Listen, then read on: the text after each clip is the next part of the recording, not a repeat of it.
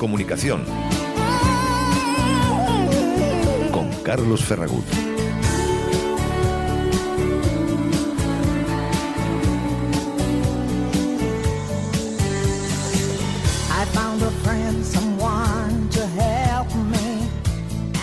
Muy buenas tardes y bienvenidos este martes 30 de enero, último martes de este primer mes del año 2024, cuando son las 8 y 3 minutos de la tarde, 8 y 4 ya, arrancamos este espacio que como cada semana nos va a llevar hasta las 9 de la noche y en el que vamos a tratar temas relacionados con el mundo del marketing, la publicidad, la gestión empresarial y la comunicación.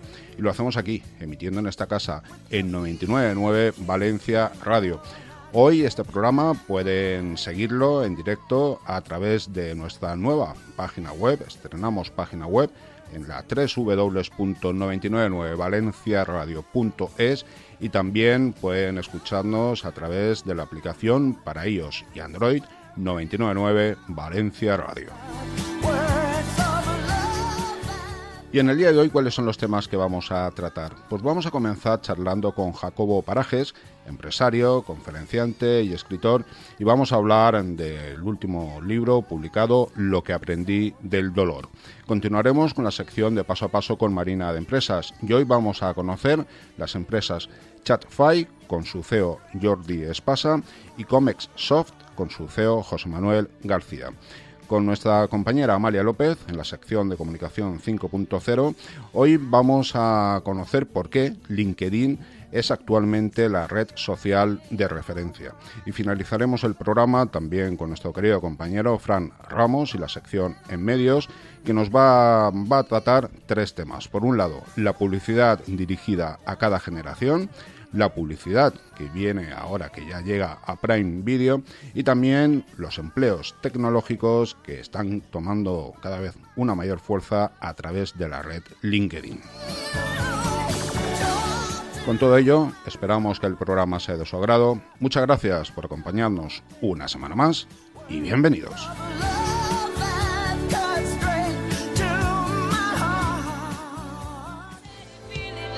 La entrevista de la semana.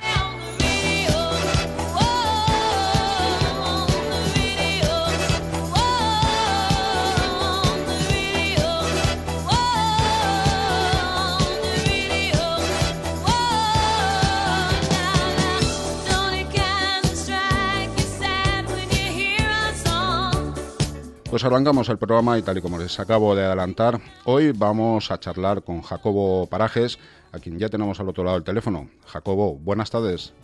Buenas tardes, Carlos. ¿Qué tal estás? Muy bien, un placer tenerte hoy aquí. Muchas gracias por querer participar, por querer charlar estos minutos con nosotros.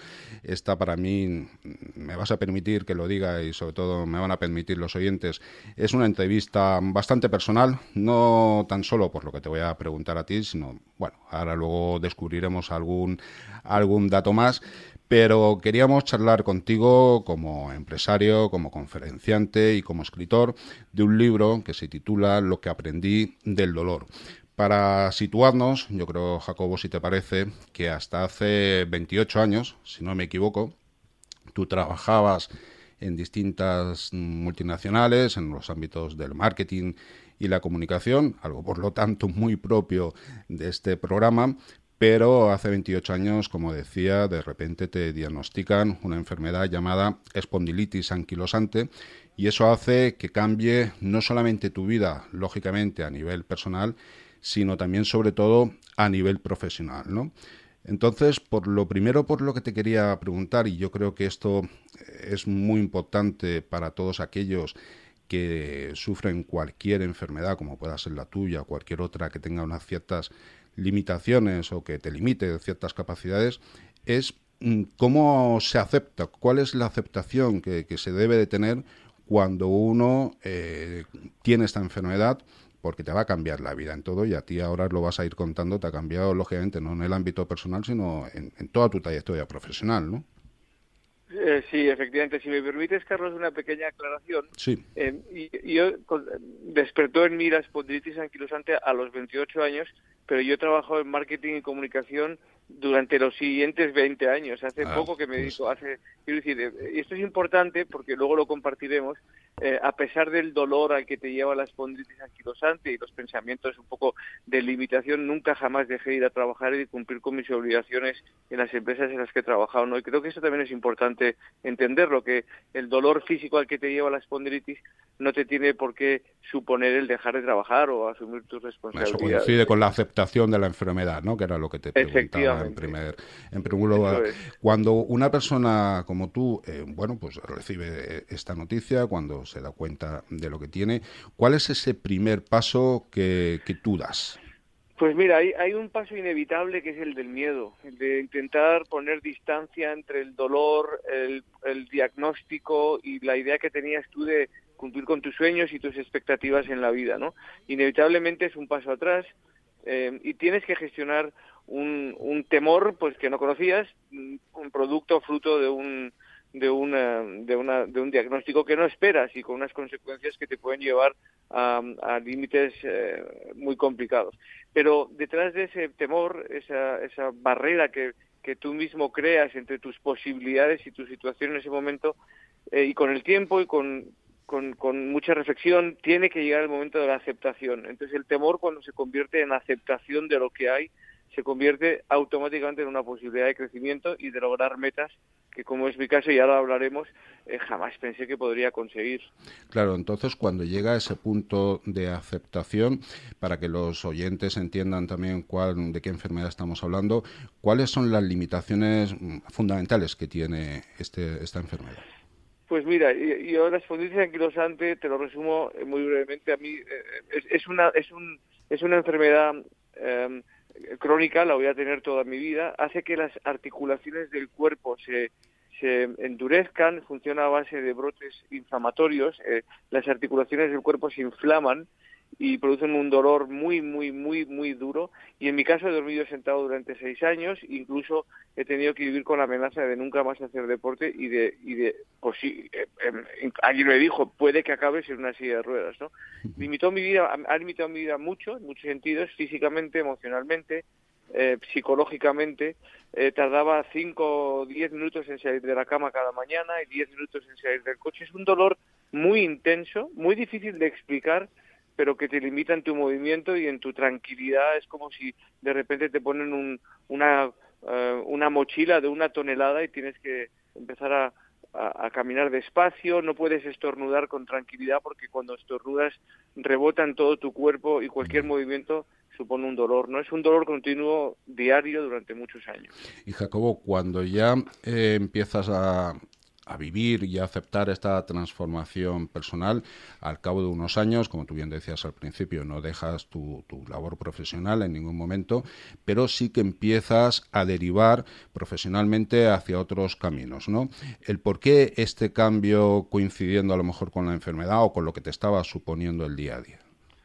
Pues fíjate, eh, yo durante 25 años he trabajado en marketing y comunicación en distintas multinacionales, acabé creando mi propia empresa de, de, marketing directo y, inevitablemente el camino me llevó me llevó en una dirección que al principio no esperaba, desde luego, ni mucho menos cuando estudié mi carrera y cuando empecé los primeros pasos de eh, como profesional del marketing.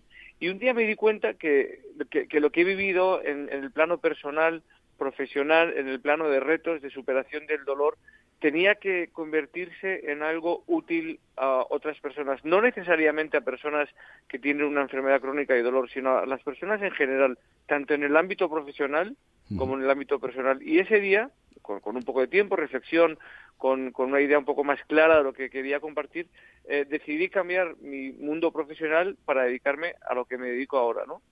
Eh, que es un mundo, es, eh, me dedico a algo que es profundamente gratificante porque pongo en valor y además hago converger mi experiencia profesional de, objetivos logrados y de gestión de equipos y de proyectos diversos con mi experiencia vital que es la que en realidad ha hecho, ha hecho, fíjate, desde el dolor, la adversidad, el contratipo, ha hecho que encuentre el sentido de mi vida. Quizás por ello, cuando alguien recibe una noticia como esta de una enfermedad crónica, además tan dolorosa como comentabas, es importante eh, frenar y, entre comillas, lo digo, tomarse un año sabático, es decir, uno se tiene que recomponer inicialmente como persona y a nivel espiritual, ¿no?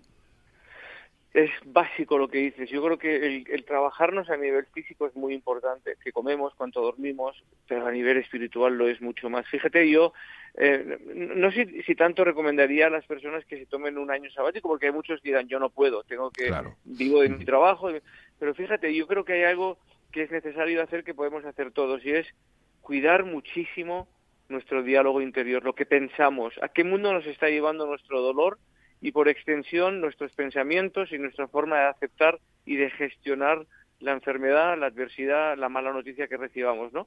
Eh, insisto que la aceptación es un punto de inflexión, empieza lo bueno desde la aceptación, pero se hace fundamental desde el minuto uno cuidar lo que pensamos. Somos lo que pensamos, ¿no? Eh, los, los taoístas dicen somos lo que comemos. Bueno, estoy de acuerdo, es muy importante, pero en realidad nosotros, los seres humanos, nos convertimos en nuestro principal boicoteador personal o nuestro principal motivador desde lo que pensamos, primero de nosotros mismos y después de los demás y de nuestro entorno. Es muy importante cuidar lo que pensamos. Claro que sí.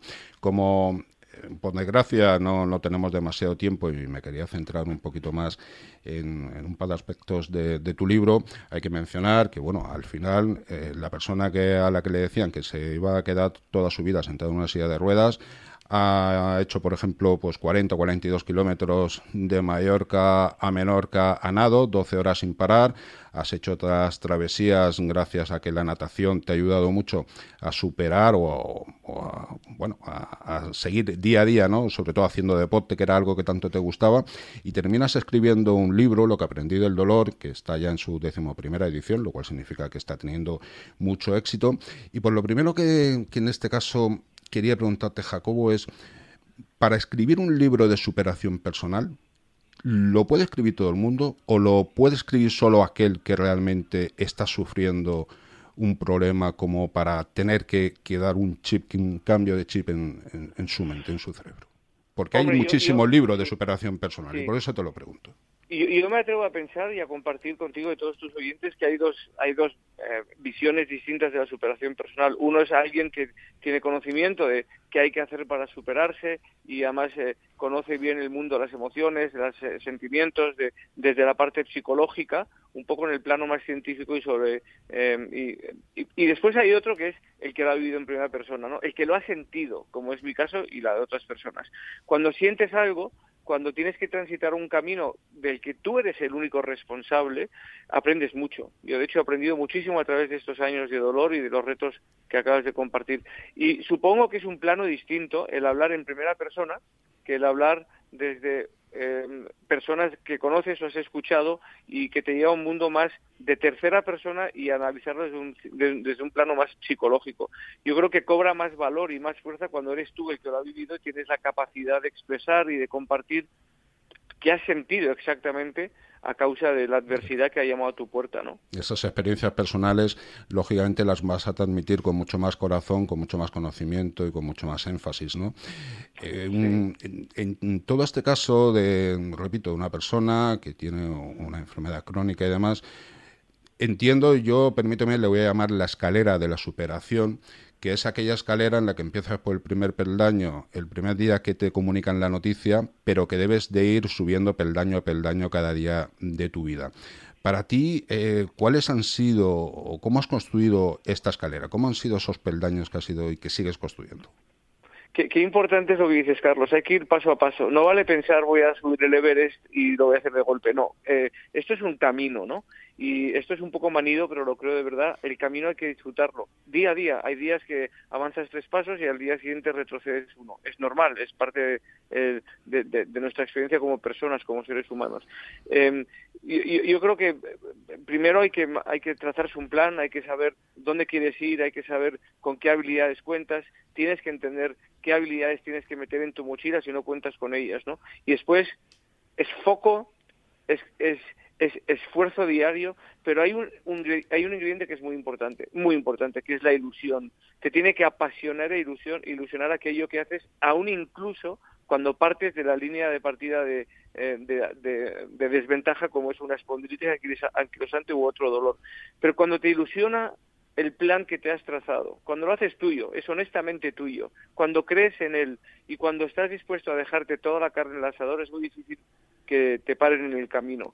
La responsabilidad es tuya, pero fíjate, si hay una palabra que a mí me gusta mucho compartir es compromiso, compromiso contigo mismo. Desde luego, eh, aquí hay un secreto. Cuando, cuando encuentras la razón en comprometerte también con otros, como ha sido mi caso, desde que eh, eh, en la consecución de mis retos los hago solidario para otras personas, entonces y así que eres imparable. El compromiso con uno mismo te hace duro, fuerte, fuerte, el compromiso con otros te hace imparable.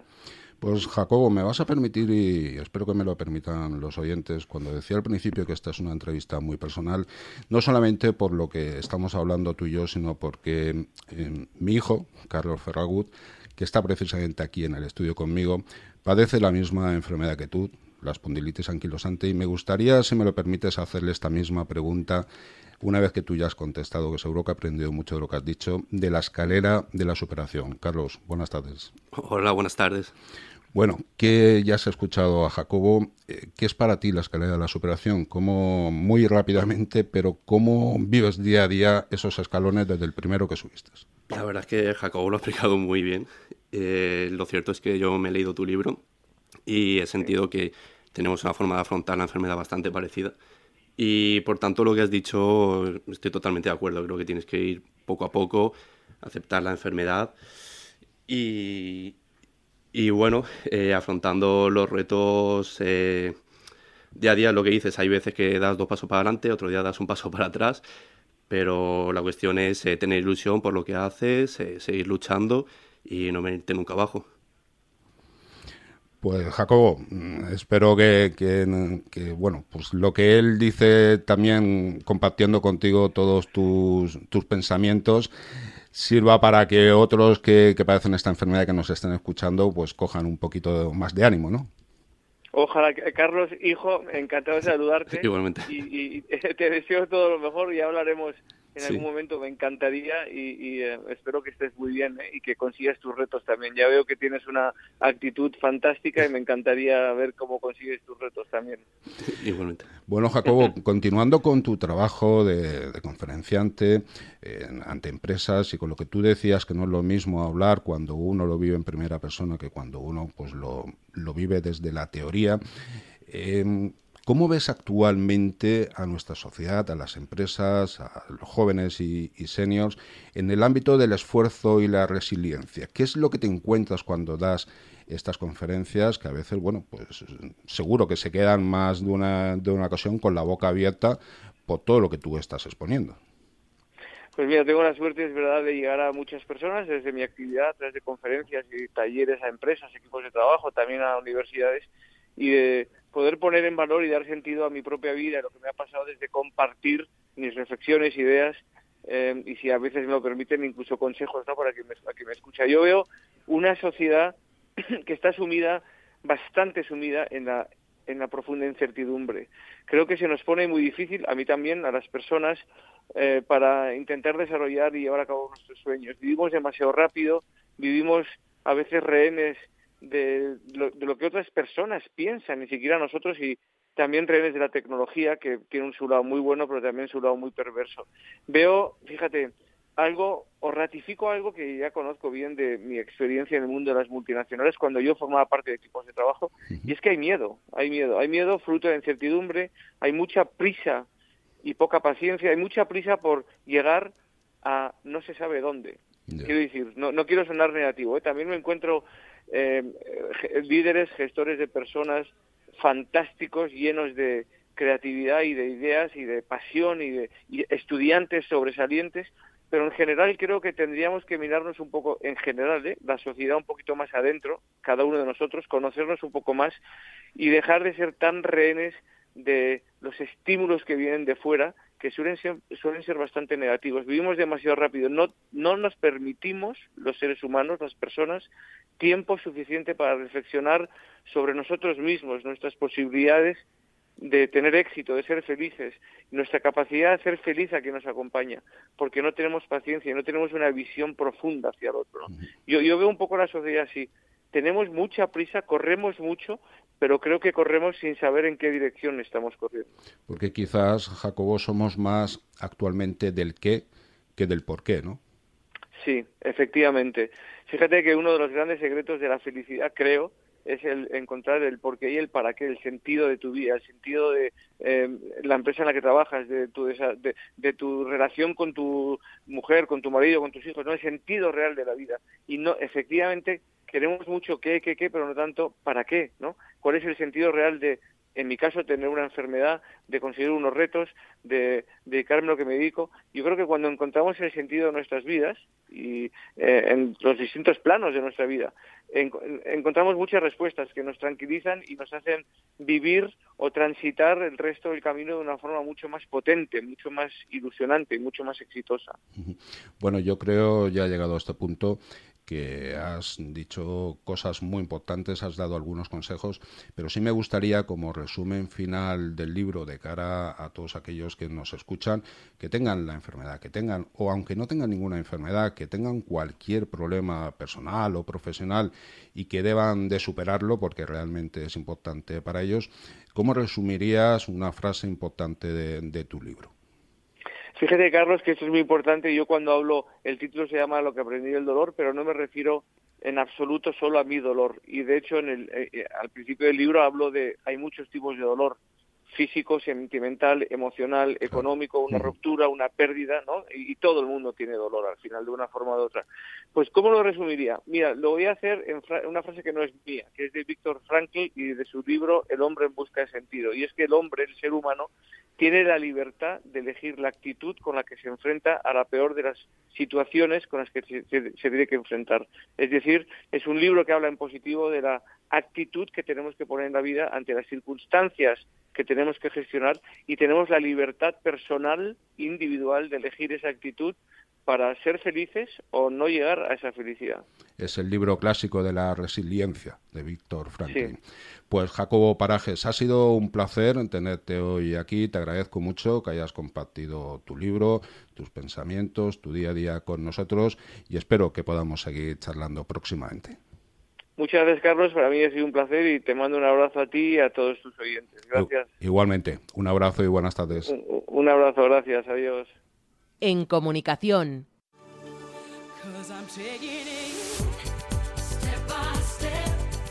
Paso a paso. Con Marina de Empresas.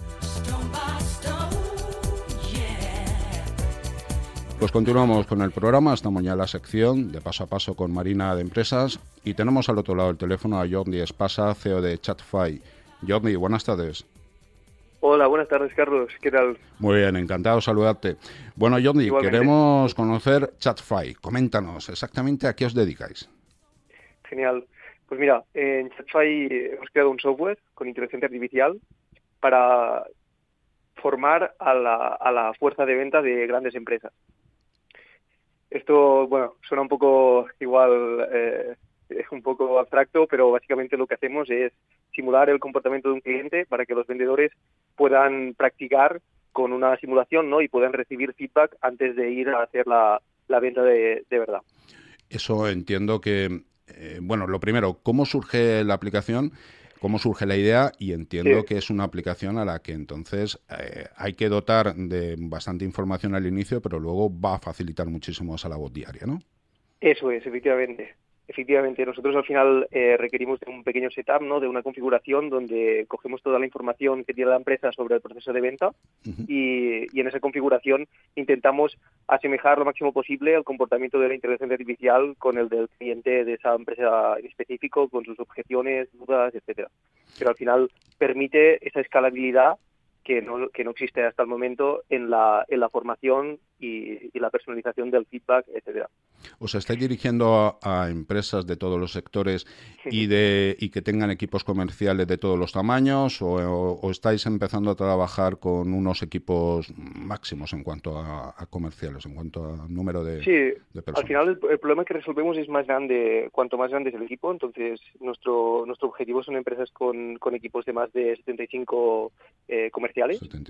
Y, y, el, y, el equipo, y el, la vertical en concreto aún no, no, no, estamos especificados en una, en una en concreto, estamos haciendo validaciones en distintas verticales y, y, bueno, nuestro objetivo es conseguir un poco más de información antes de, de, centrarnos en una en específico.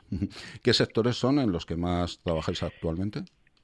Uh, bueno, eh, trabajamos en eh, sobre todo banca eh, y, y, seguros porque requieren mucho mucha fuerza comercial. También en el sector de, de los recursos humanos, de empresas como, como Manpower Group, por ejemplo. Uh -huh. Y, y, luego algunas empresas más sueltas en, en otro tipo de sectores como el, la venta de coches y, y, alguna cosa de este estilo. También entiendo que son sectores, algunos de ellos, como el caso, por ejemplo, de los seguros, donde quizás uh -huh. hay mucha rotación de, de, en los equipos comerciales, ¿no? Y eso requiere también una ayuda mayor para todos esos cambios constantes o, o bastante eso habituales. Es. Completamente, muy bien, muy bien visto. Al final, el, la rotación es un punto que, bueno, es un punto que hace aún más grande el problema que nosotros resolvemos, sí. porque al final requiere de una adaptación de nuevo, de nuevo personal constante, ¿no? Y, y, nuestra herramienta lo que hace es facilitar esta adaptación y hacerla mucho más rápida. Pues Jordi, dinos por favor la página web donde todas aquellas empresas con estos equipos comerciales puedan contactar con vosotros para resolver su, sus posibles problemas. Sí, genial. Es la, la página web es chatfy.es. Uh -huh. Chatfy. Y bueno, ahí hay, hay, un, hay un formulario para, para rellenar, así que Fenomenal. Pues yo 10 pasa, CEO de Chatfy, te agradezco mucho que hayas estado estos minutos con nosotros presentándonos tu empresa y te deseamos muchísimo éxito. Eh, muchas gracias, Carlos. Un saludo, buenas tardes. Un saludo, adiós. Bueno, y tenemos también al otro lado del teléfono a José Manuel García, CEO de Comex Soft. José Manuel, buenas tardes. Hola, ¿qué tal, Carlos? Lo... Eh, en primer lugar, muchas gracias por la entrevista. Nos hace mucha ilusión estar aquí en la radio de Valencia. Nada, a vosotros, como digo, siempre ojalá tuviéramos más tiempo, pero esta es vuestra casa y lo que queremos, José Manuel, es que todos nuestros oyentes conozcan tu empresa, Comex Soft, una empresa en eh, donde creo que trabajáis la inteligencia artificial en el mercado para decisiones estratégicas comerciales. Ahora explícanos un poquito con más profundidad en qué consiste todo esto, por favor. Sí, eh, Comexoft es, es, realmente una herramienta de, de, inteligencia de mercado para fabricantes de alimentación y supermercados. Uh -huh. Nosotros lo que hacemos es eh, analizar en tiempo real Big Data de productos para localizar oportunidades óptimas en el comercio internacional. Eh, o más sencillo quizás, con toda la información eh, disponible sobre productos en cada supermercado del mundo, incluso la etiqueta y la foto, eh, sabemos decirle a un proveedor donde su opción es más competitiva que la actual, incluyendo algunos valores como el transporte y aduanas. Eh, bueno, desde cualquier punto de vista. Eh, por ejemplo, ingredientes, etiquetas, valor nutricional, precio y luego, por supuesto, le sabemos proyectar su producto en ese destino, el formato, normativa, sabores, surtido y todo de manera automática. Al final, es eh, lo que comentabas de las decisiones estratégico-comerciales, eh, realmente lo decimos así porque no, lo que nosotros hacemos es eh, analizar las estrategias eh, de la competencia de, de productos sí. para sacar pues precio medio de los mercados, número de referencias de productos comparables, incluso hasta por código postal. Entonces le, se puede decir que le damos todas las armas para conocer en profundidad eh, los mercados objetivos. Estamos hablando entonces que vosotros analizáis los productos, el target, el precio, etcétera, mm, de, de una empresa para uh -huh. eh, su proyección internacional. Realmente nosotros analizamos todos los datos disponibles que hay en, en todos los supermercados en los que nosotros tenemos robots del mundo. Sí. Y con esa información nosotros hablamos con el proveedor. Es decir, hacemos un poco al revés de lo que se suele hacer. Eh, las empresas realmente suelen buscar un objetivo y se ponen a estudiarlo. Nosotros estudiamos todo, todo el mercado y en base a todo el volumen de datos sacamos nuestras conclusiones y hablamos con, con los proveedores ya con las opciones localizadas, los puntos de máxima eficiencia localizados. Claro, a ti te interesa este punto, te interesa este proveedor, te interesa esta cadena de supermercados, es. te interesa esta ciudad en concreta y dentro de esta ciudad, pues estos códigos postales porque es el perfil que tiene tu potencial cliente, ¿no? Sí, eso es. Nosotros le podemos decir, oye, mira, el, el precio medio de, de, tu producto en estos países es eficiente, en estos países ha aumentado la tendencia del número de referencias de productos comparables, tu competencia localizada está creciendo en estos mercados, entonces entendemos que, puede, que puedes crecer precisamente en esos o en otros, y eh, entre otras cosas, vamos, también le podemos decir, oye, el formato que tú podrías tener en todos estos países es el siguiente, porque es el que cumplen todos los productos comparables que hay en ese mercado, leemos las etiquetas eh, con inteligencia artificial y extraemos toda esa información. O sea, nosotros podemos procesar toda la información que esté puesta en la etiqueta, en la foto, en, la descripción. Nosotros lo procesamos y se lo, y se lo damos eh, ya, ya todo organizado al, al, proveedor, que es el que realmente necesita los puntos más, eh, más importantes para tomar decisiones. ¿En cuántos países estáis actualmente? Nosotros tenemos el robot en 10 países y vamos a estar en 40 ahora dentro de un mes y medio. De 10 a 40 en un mes y medio. Bueno, eso es una magnífica proyección, ¿no? Sí, porque justo ahora en diciembre nos, nos llegó financiación, entonces hemos duplicado el equipo y, estamos trabajando muchísimo más rápido y, todas las herramientas que nosotros estamos haciendo, pues lo estamos haciendo mucho mejor. Pues esa es una buena noticia. Pues José Manuel, dinos por favor la página web para que aquellas empresas que puedan eh, trabajar con vosotros os conozcan un poquito más de cerca y contacten con, vosotros. Sí, nos pueden encontrar en comexsoft.com. comexsoft.com. Pues José Manuel... Es, como comercio exterior software. Correcto. Pues José Manuel García, CEO de Comexsoft, lo dicho, muchísimas gracias y muchísimo éxito. gracias a ti, Carlos. Muchas gracias. Un saludo. Buenas tardes. Gracias. En comunicación con Carlos Ferragut.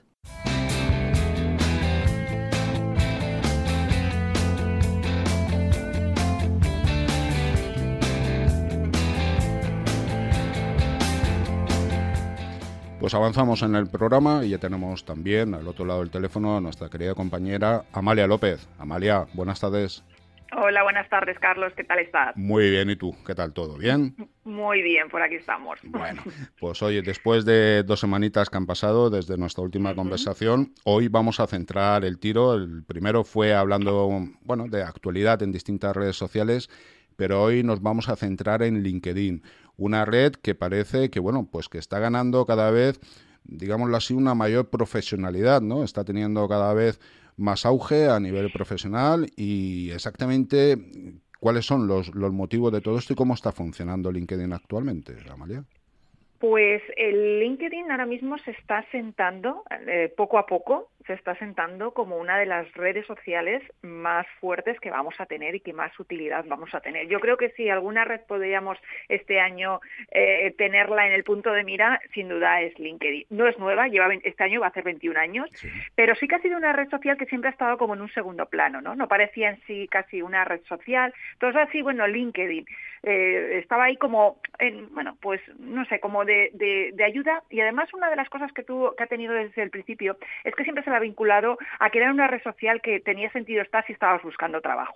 Es decir, si tú no tenías... Era un poco aburrida también, ¿no? Exacto, sí. Era como tener colgado tu, un tablón de anuncios que tenías colgado tu currículum, pero que la gente en realidad tampoco entendía muy bien cómo funcionaba, ni bueno, pero como era una red social profesional, pues sí que estamos viendo ya desde hace dos años así que es una red social que se está sentando y está empezando a coger eh, eh, eh, protagonismo y está empezando a, a ser mm, eh, mm, en estos momentos convulsos que tenemos con X, que no sabemos bien hacia dónde vamos, con Facebook que ha bajado, con otras redes sociales que ya se han convertido en plataformas de entretenimiento, eh, un puerto seguro está empezando a ser LinkedIn. Además, porque está empezando a utilizarse como una verdadera eh, red social de creación de relaciones profesionales.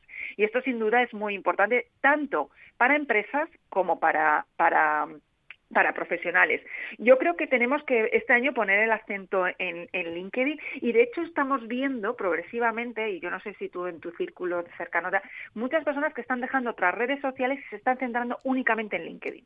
Mm, te iba a decir yo mismo, pero bueno, no lo digo. Ah.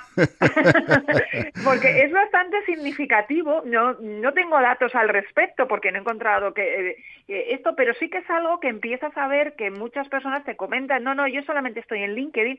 Es más, hay muchos profesionales que ni siquiera tienen presencia en otras redes sociales.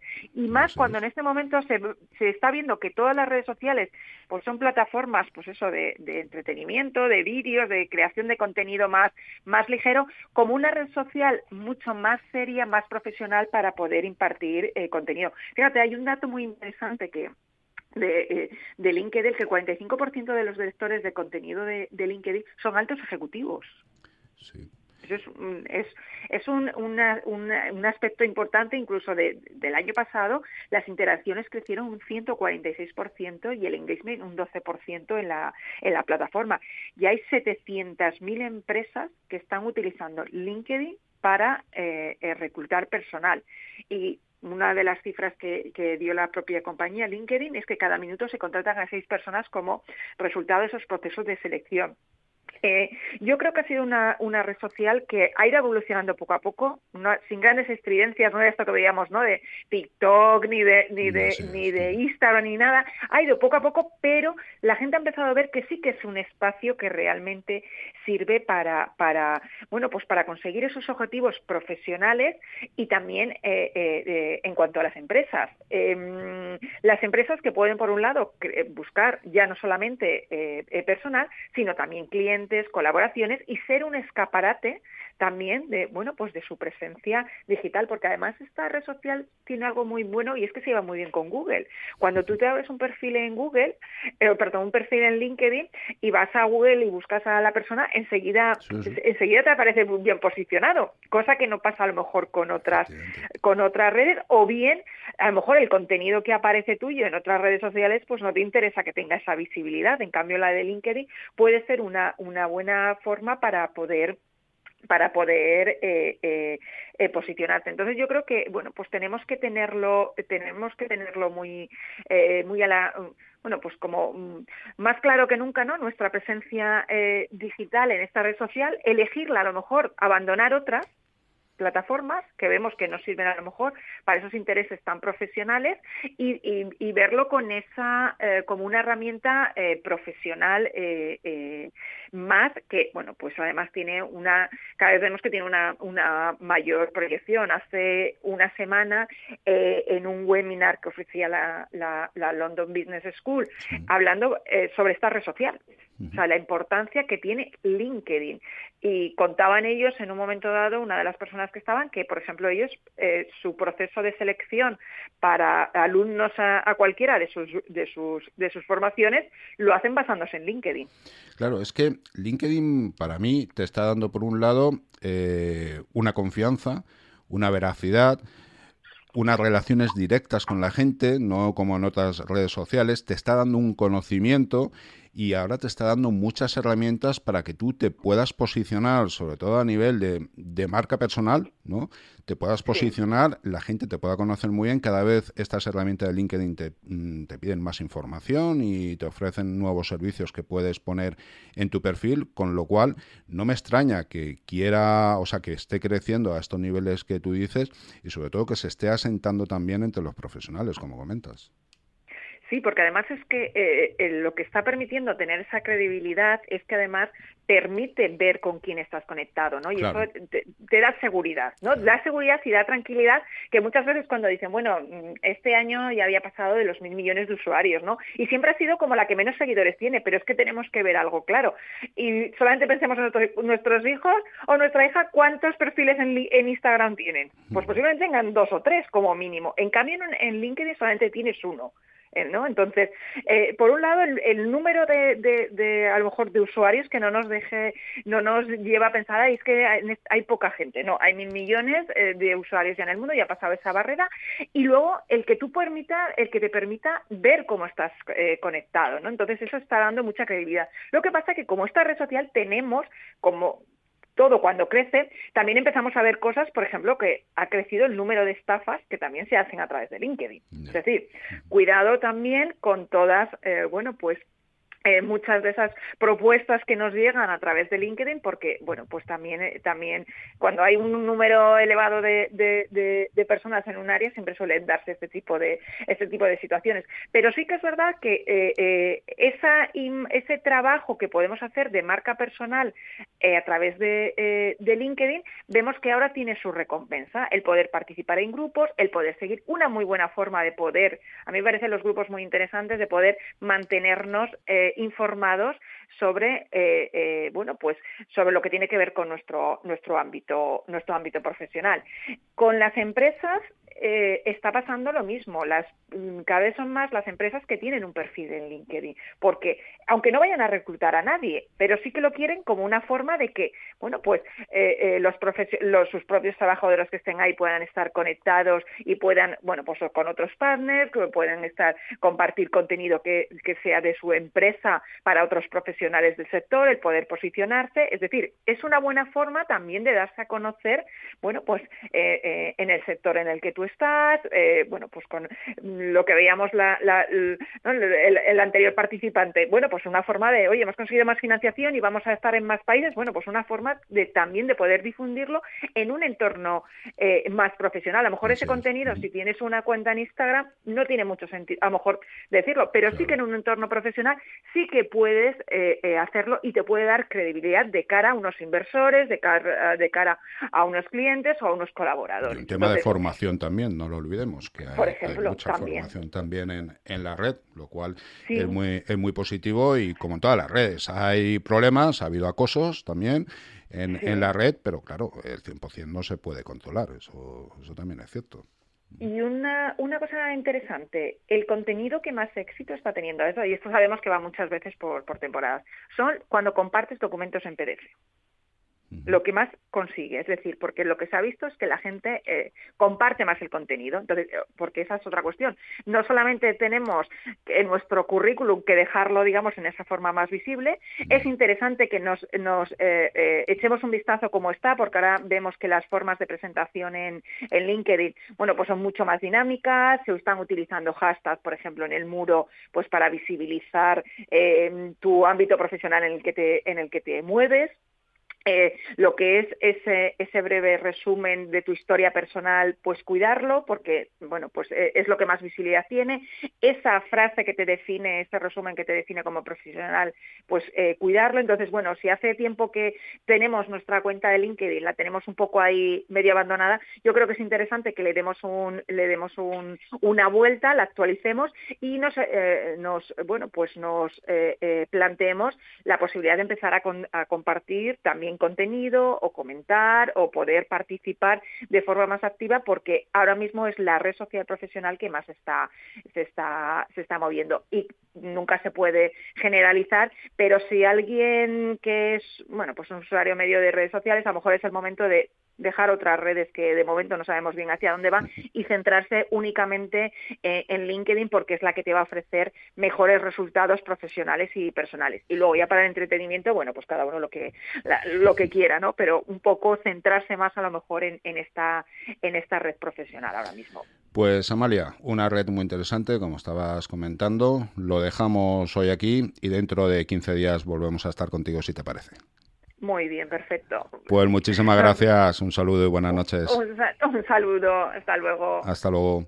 En comunicación.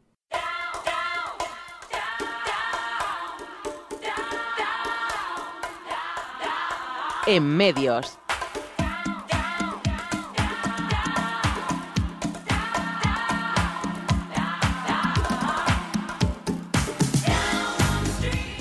Pues último tramo del programa de hoy y como siempre tenemos a nuestro queridísimo compañero Fran Ramos. Fran, buenas tardes.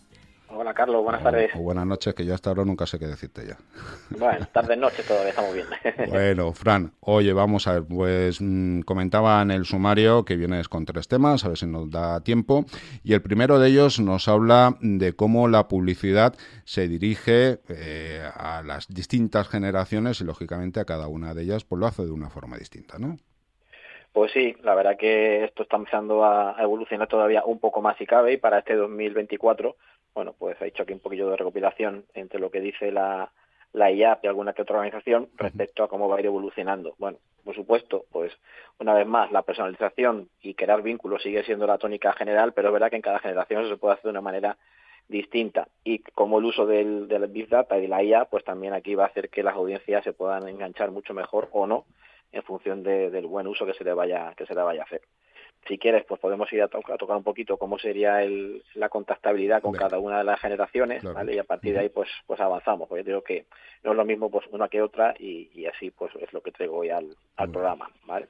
Bueno, pues hablamos de los baby boomers, los nacidos en el 46-64, pues aquí la publicidad digital necesita que se centre con ellos en crear experiencias y que reflejen la, autenticidad y las, eh, tradiciones para hacerles sentirse, más comprometidos y apreciados. Esos son los datos también que, arroja esta, este informe en cuanto a la generación de los baby boomers, con lo cual para ellos pues lo que tiene que hacer aquí la es recopilar más información, integrarlo bien en la inteligencia artificial y hacer una fuerte personalización. También es verdad que que esta generación pues se creó más sobre la televisión y la radio y ahí es donde puede tener eh, bastante influencia pues es construir estas conexiones en base a, a estos tics que estamos que estamos diciendo. La siguiente generación la X los nacidos del 65 al 80 bueno pues aquí la relevancia y la nostalgia pues parece que es interesante a la hora de construir narraciones que, que evoquen recuerdos y emociones positivas.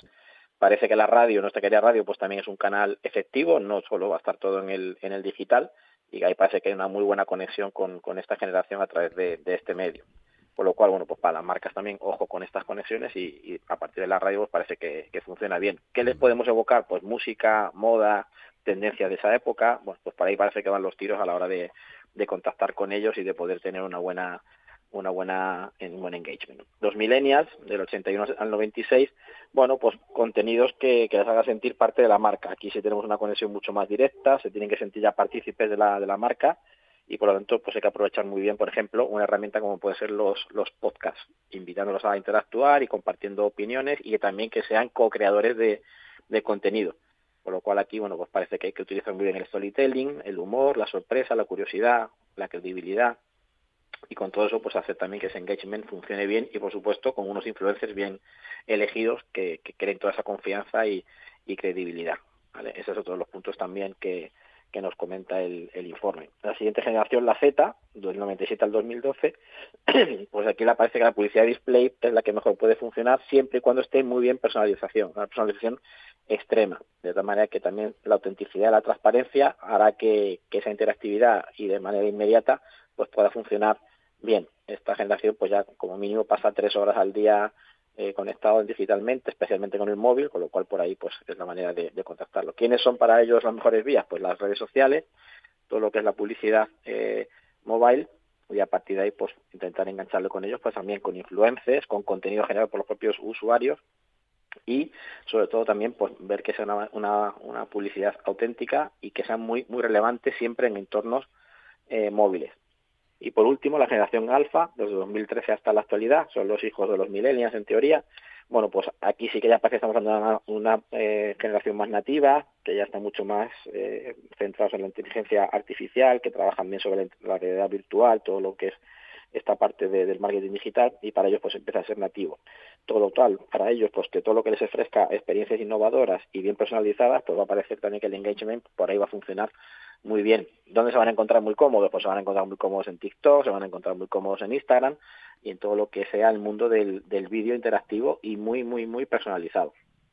Todo, todo lo que es la parte también de contextual, pues también va a parecer que con ellos, con la generación alfa, va a funcionar bien, siempre y cuando la experiencia pues sea relevante, auténtica y sobre todo, sobre todo, que ellos sí sientan que son parte del contenido y si también han ayudado a crearlo, pues mejor que mejor. Esas son la, las claves que traigo hoy aquí al, al, programa y bueno, pues ya digo, como entre la entre la IAP y, y, una recopilación también de informaciones que han ido sacando alguna que otra agencia al respecto, como puede ser Impulsion, pues pues creo que son buenas son buenas dosis para saber por dónde tenemos que movernos con ellos. Muy interesante este estudio con los distintos canales de comunicación con estas cinco generaciones. Bueno, pues vamos ahora con Amazon, que parece ser que ya tenemos aquí publicidad en Prime Video, ¿no? Efectivamente. Y bueno, esto como pasó en su día con, con Netflix, no es que sea nuevo, pero sí es nuevo en esta plataforma. pues ya parece que vamos a tener aquí la publicidad, parece que se puede presumir en cuanto a que van a tener unos ingresos de unos 5.000 millones de dólares aproximados, hablamos siempre del mercado americano, ¿vale? Porque es curioso que el mercado americano, el 70 y algo por ciento de, los, de, los espectadores están eh, suscritos a Prime Video. están en una cuota allí de mercado súper alto en cuanto a la, en cuanto a la suscripción que es verdad que también dicen los números ahí en Estados Unidos que según las previsiones, pues eh, parece que no todo el mundo va a optar por la, por la opción de, pago. Es decir, aquí va a pasar lo mismo, o optas por la opción de pago y te ahorras la publicidad, o sigues con el modelo normal y pues verás tus contenidos con, con la publicidad que toque, pues en función de la programación que le tengan, que le tengan hecha. ¿Qué pasa? Que ya sabemos que eso, pues Netflix empezó a hacerlo, Disney Plus también, y bueno, pues ya quedaba un poco Amazon y ya parece que también se ha unido a esta, a esta tendencia. ¿Qué pasa? Pues aquí la verdad que Amazon lo que sí tiene, lo que va a tener muy controlado también es nuestro perfil. Al estar enganchado con, con Amazon, pues saben perfectamente todo nuestro nivel de compra, nuestras preferencias, momentos de compra, todo lo que es el pipeline nuestro, con todo lo que es nuestras tendencias de compra, lo tienen muy bien controlado y a partir de ahí le van a poder ofrecer a los anunciantes segmentaciones perfectamente hechas y ese quizás es el valor añadido grande que van a tener ellos con respecto a otras plataformas en cuanto a nuestras mm, condiciones de compra, nuestro perfil de, comprador. Con lo cual los analistas, bueno, pues aquí sí que dicen que, ese poder de, tener suscrito a tanta gente con tanta capacidad de datos va a ser la diferencia en coste que puede haber grande para los anunciantes en cuanto a, qué calidad nos pueden estar ofreciendo y que potencialmente pues podemos tener un nivel de compra superior si esa si esa publicidad está muy bien dirigida y muy bien personalizada un poco al ámbito de lo que decimos en la anterior en la anterior noticia. Con lo cual bueno vamos a ver qué pasa cómo queda cómo queda esto cuál va a ser el, el, efecto que va a tener y a partir de ahí pues veremos también si si realmente es una buena decisión o no pero bueno está claro que parece que ya no tiene vuelta atrás y que nos iremos encontrando los modelos de pago y las opciones que nos ofrecerán pues serán las mismas que, están empezando a hacer en, en Estados en Estados Unidos. Ya depende si queremos elegir la comodidad de nuestros contenidos sin interrupciones publicitarias o si no queremos pagar, pues que sigamos con el modelo de publicidad. Ya veremos. Fíjate que en este informe eh, gigantes como Netflix afirman no estar preocupados por la entrada de Amazon en el mercado, en este tipo de mercado publicitario. O sea que se nota que hay mercado potencial para dar y tomar, ¿no? Para todos ahora mismo. Sí, porque ya te digo, en Estados Unidos el 70% de los adultos pues están suscritos a Amazon Prime, según los datos de, de, allí del mercado americano, y claro, cada uno están preocupados porque parece que hay mercado para todos y que, y que la tarta es grande y que se la pueden seguir repartiendo y no genera tanta, tanta problema la publicidad en este caso, ¿no? ¿Cómo se va a comportar el mercado? Bueno, yo no he visto realmente diferencias grandes a la hora de Netflix, que sí que entró aquí ya y teníamos la, experiencia previa, ¿no? O sea que tampoco, no es una cosa que, bueno, lo iremos viendo, tampoco es una cosa que eh, nos ha pasado con todos los medios en general. ¿Cuánta gente al final se ha suscrito para tener más información de calidad versus lo que está en abierto? Pues aquí lo iremos viendo y a ver cómo evoluciona también el, mercado, la audiencia en ese sentido. Bueno, antes hablábamos con Amalia de LinkedIn como red social en auge, con veracidad, que transmite confianza, relaciones directas, formación, etcétera, etcétera. Y uno de los, de los términos o uno de los aspectos importantes que tiene esta red es todo lo relacionado con el empleo. En este caso nos vas a hablar de los empleos tecnológicos que están aquí en España ahora mismo mm, en auge, ¿no? Dentro de, de esta red. ¿Cuáles son estos empleos, Fran? Efectivamente, y ya por concluir, así también le hago complemento a, lo que bien ha explicado Amalia en su, en su apartado, pues bueno, pues al final eh, LinkedIn es verdad que, por hoy pues es la red totalmente líder en cuanto a la parte más, más profesional y, si queremos seguir trabajando de la manera más digitalizada en cuanto a nuestros perfiles y demás, pues sigue siendo la, reina donde tenemos que estar. A partir de ahí, pues claro, también ellos tienen muy controlado cuáles son las demandas de las empresas, cuáles son los candidatos que están ofreciendo y en base a eso, pues eh, con ese uso empresarial que tiene, pues son capaces de decir qué apartados del sector tecnológico son los más los que van a ser más demandados en este año y en los venideros, pero sobre todo hablan mucho de, este año 2024. Claro, como lo ves de otra manera, como digo, pues todo está encaminado básicamente al área del sector tecnológico, que es lo que tiene más auge y lo que parece que va a tener más recorrido. El primero, pues en cuanto a ciberseguridad y datos, pues trabajar en ciberseguridad pues parece que, es lo que va a tener más demanda los sueldos que ellos estiman están entre los 38.000 y 80.000 euros anuales, ¿vale? Y aquí pues el puesto sería el analista de, operaciones de seguridad, que son esos ingenieros de datos, ingenieros de, seguridad. ¿Dónde se está demandando más? En Madrid, en Barcelona y en Málaga. Son las ciudades donde más está creciendo la demanda de este perfil. La siguiente, como puede ser de otra manera, pues la inteligencia artificial. Lo mismo, pues aquí están buscando ingenieros de IA o ingenieros de Machine Learning que tengan muchos conocimientos de Python, igualmente con mucho conocimiento de nivel matemático. Lo mismo que ciudades, pues Madrid, Barcelona, Valencia o Málaga, las ciudades donde más se demandan estos perfiles. Y en tercer lugar, todo lo que es el área de programación y sistemas, pues aquí ingenieros de plataforma, ingenieros de cloud o ingenieros de software, o bien ingenieros de integración. Pues aquí también que tienen que tener una sólida base informática y sobre todo muy muy muy muy especializados en todo lo que es trabajar con, con la nube de tal manera que también ahí podemos ofrecer a las, empresas pues eh, la calidad de trabajo que, están requiriendo en el, en el área de programación de sistemas. Así que esas tres áreas, servicios de datos, inteligencia artificial y programación de sistemas, según LinkedIn. Bueno, pues como siempre, muy interesante. Iremos viendo cómo evoluciona. Y Fran, volvemos a estar contigo, si te parece, dentro de dos semanas. Pues será un placer. Buenas noches. Buenas noches, un abrazo.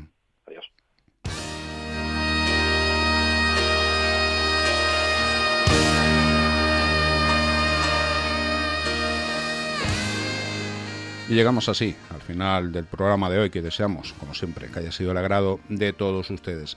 Recuerden que pueden escuchar este programa también una vez grabado nuestro podcast en la página web de la emisora 999 Valencia Radio y damos las gracias a nuestro querido compañero Juan Lafuente, responsable del control técnico de hoy. Como cada semana, en la despedida de, este programa, ¿cuál es la frase a, a relatar?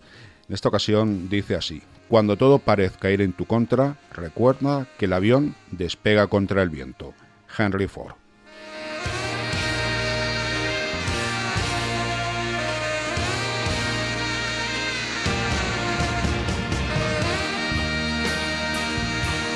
Volveremos a estar aquí el próximo martes de 8 a 9 de la tarde con un nuevo programa y con las secciones de nuestros distintos colaboradores. Hasta entonces, pongan un poquito de imaginación en sus vidas y no olviden que todo es comunicación porque siempre estamos en comunicación. Muchas gracias y feliz semana.